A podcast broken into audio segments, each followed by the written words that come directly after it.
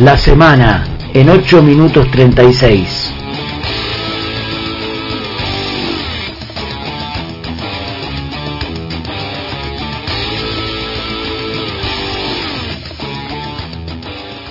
Agosto llegó con frío, llegó con hambre, llegó con marchas, llegó con bronca y con cambios en el gobierno. A la vuelta de julio y después del receso de invierno, agosto llegó con todo. Y acá está, entre soles y lluvias, entre vientos y tormentas, y te dice que sí, y te dice que no, y te dice está todo bien, y te dice está todo mal. Así de ambiguo es agosto, y uno se tiene que conformar con pasarlo nomás pasar el agosto como una aventura o como una hazaña del destino, el mes de agosto se instala como una prueba de resistencia de todos los males.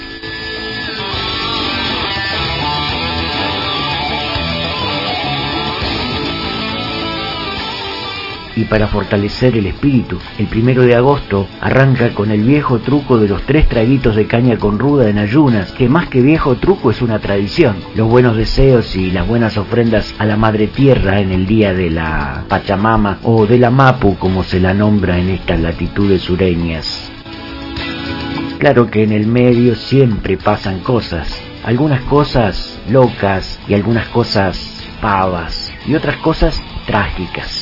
Pero bueno, lo más importante es que pasaron cinco años y no nos olvidamos. Santiago Maldonado nos mira todavía desde la foto con esos ojos que interpelan y parecen decir que no está bien, que hay que seguir la lucha, que no está bueno claudicar porque algunos la quedaron con eso de la justicia. Por eso el lunes hubo una marcha en Plaza de Mayo reclamando por un juez, por una investigación seria, porque la causa se mueva, porque así no se puede seguir, así no se puede. Falta una clara voluntad política, que no se vio el mismo compromiso que había parte de la gente que hoy está en el gobierno haciendo oposición. Entonces, ese silencio también provoca que Patricia Bullrich, junto a todo su séquito y, y sobre todo los periodistas funcionales, salgan y digan las barbaridades que dicen con total impunidad y con una justicia a merced de ellos. Tenemos una Argentina sin justicia. La Corte Suprema ya hace rato que no es para el pueblo, es para fallar solo los casos que ellos les interesa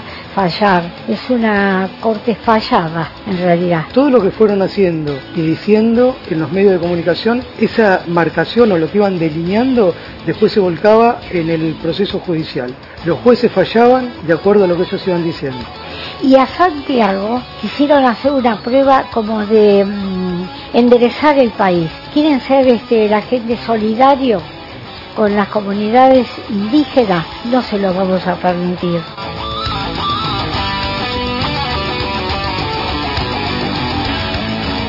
Sergio Massa asumió finalmente el Ministerio de Economía después de jurar, firmar y chantarle un abrazo a Alberto.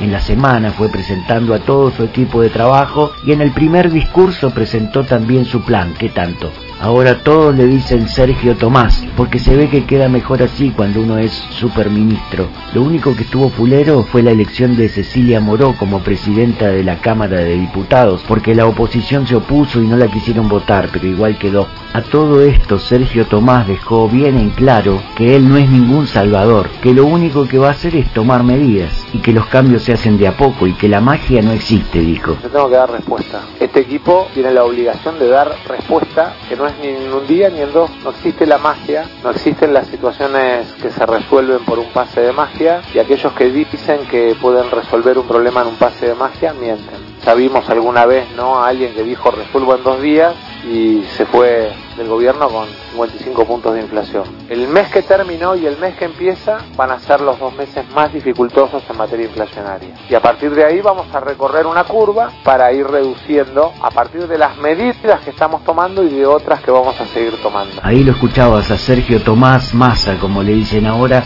diciendo que va a tomar medidas ahora y va a tomar medidas después. Sergio, ¿qué tomás? Medidas. En Río Negro sigue el tire y afloje entre los gremios y el gobierno. ATE se encamina a definir un nuevo paro al no tener respuesta en su reclamo de salario acorde a la inflación. Los judiciales hicieron dos jornadas de retención con retiro de los lugares de trabajo. La policía conformó una mesa para analizar los salarios, pero va para largo. La UTA también amagó, pero desistió cuando les adelantaron las paritarias.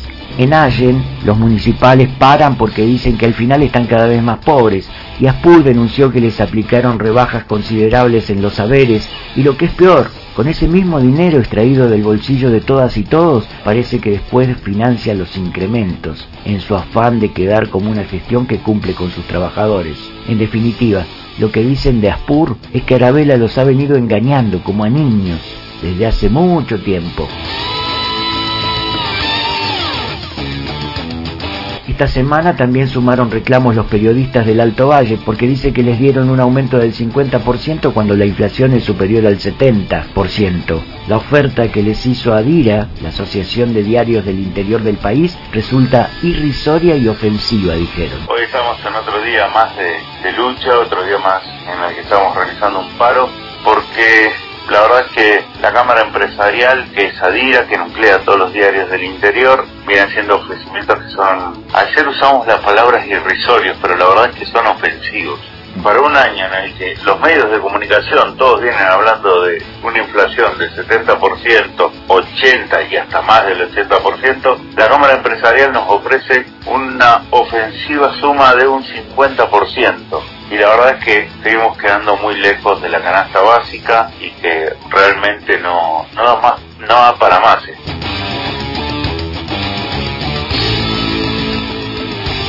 En el juicio por la obra pública que se le sigue a Cristina Fernández, un tal fiscal Luciani, que hace unos días no lo conocía nadie, arremetió con acusaciones contra la vicepresidenta sin mostrar ninguna prueba, pero intentó convencer a todos de que la condena de la pobre Cris sería inminente, porque es algo así como una cuestión de sentido común, le mandó el tipito. Una reconocida fábrica de alfajores, pidió mil disculpas en un mensaje impreso a sus consumidores por no poder ofrecerles el packaging habitual debido a los problemas de abastecimiento que origina el cepo a las importaciones. Es decir, el alfajor está con su relleno, con su maní, con su dulce de leche y con su chocolate, pero lo que no hay es papel para envolver, ni tampoco tinta para poder imprimir. Otra de la cordillera, parece que el municipio de Bariloche pagará 14 millones de pesos para que el grupo de cuarteto La Conga se presente en la fiesta nacional de la nieve de este año. Eso será este domingo en el centro cívico. Está bien que se trata de una de las bandas cordobesas de cuarteto más populares de los últimos años, pero 14 millones. Mmm, a los músicos locales no le cayó nada bien porque parece que el municipio hizo una convocatoria para que cada uno haga su propio presupuesto. Y entonces alguna banda de cuatro pidió 40 mil y algún dúo pidió 20 mil y así de modo que cada músico pueda cobrar unos 10 mil, tal como están pagando un show en el ámbito local. En fin, plata sobró bastante y en vez de hacerles una oferta mejor a los locales, traen a los simpáticos cordobeses que se llevan 14 millones, no tan distinto de lo que pasa acá con la manzana. Decime si no dan ganas de no ir.